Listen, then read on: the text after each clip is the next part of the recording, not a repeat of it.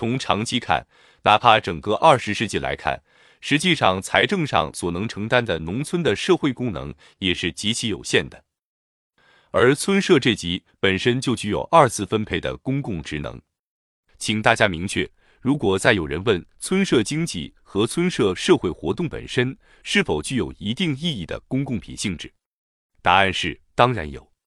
所以，农业、农村、农民这三农问题绝对不是简单的微观的农业经济领域的问题，也不是简单的农业微观产业领域的问题，因此才和政府财政有必然关系。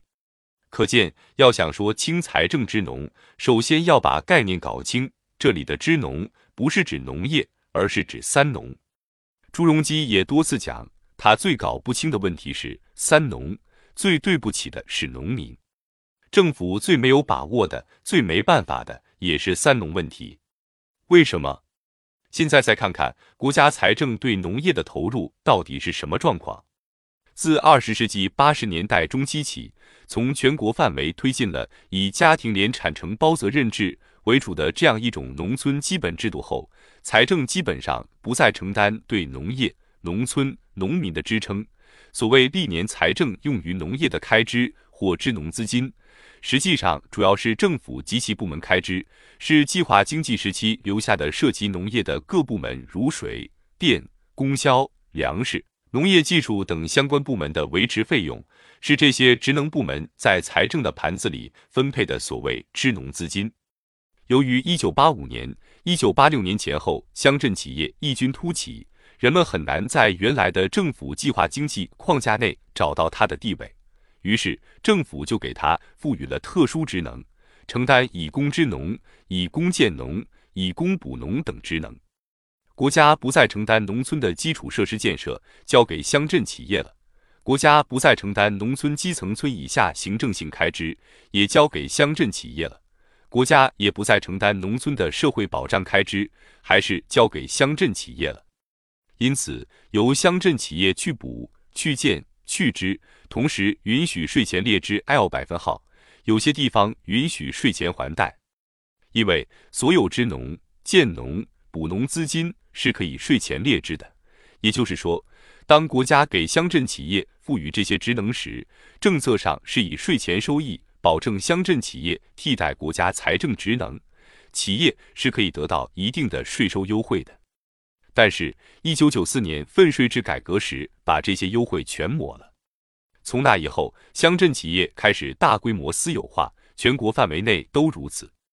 当然，改革以来，北京曾经在意识形态上抓得比较紧，理论界也一直以为北京是以集体经济为主。但二十世纪九十年代中期以来，包括北京地区在内的乡镇企业已掀起私有化浪潮。假如说政府放弃了农村、农民、农业这些公共品的开支，把它交给谁了呢？八十年代交给乡镇企业了，而在九十年代中期时，我们盲目的照搬西方制度，认为所有的企业在税收政策上应该在一条起跑线上拉平。那好啊，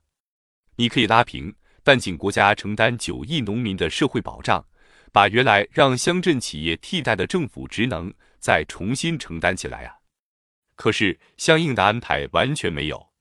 于是乎，一方面没有任何优惠情况，另一方面金融系统不再给中小企业提供贷款，不再给乡镇企业提供贷款。从九十年代中后期开始，乡镇企业得到的贷款大概下降到不到原来的 L 三，因此。他的支农只能垮了，也因此三农问题才越来越严重。比如说，现在的旱灾已经导致了相当多地区的人民流离失所，怎么看待这个现象？请各位不要忘记，中国农业尽管作为国民经济的基础被强调，但它的地位还是相当薄弱的。过去，二十世纪五十年代、六十年代、七十年代，那时尽管大量从农业提取积累。但国家财政算大账，用于农业的投入是逐年增加的。由于大江大河的治理，国家财政对农业基本建设投资增加，农民的无偿劳动增加，北方的基础设施得到了大面积的改善，不再是有灾就减产。因为北方水利设施改善了，灌溉面积增加了，再大的灾荒都不怕了。所以导致从南粮北调改成北粮南运，整个国家的农业生产能力得到稳定的提高。而且从七十年代后期以来，再没有因为自然灾害导致过全国性的粮食供给不足。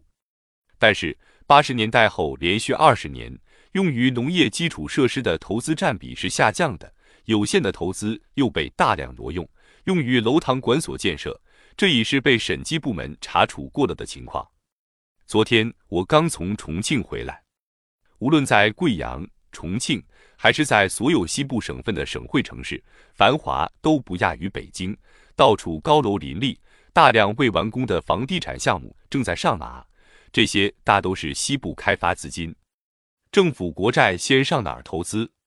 当然先上城市，可见政府还是在重演着过去的故事。因此，应该说，这二十年的财政支农政策可以使人得到以下几个印象：第一，实际上是部门在分配资金，在养人，而没有真正用于支农；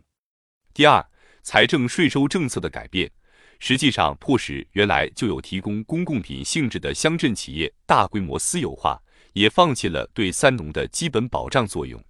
财政不保证农村的公共品这块开支，才导致基层政府与农民之间出现一系列冲突和问题，才出现三农问题愈演愈烈。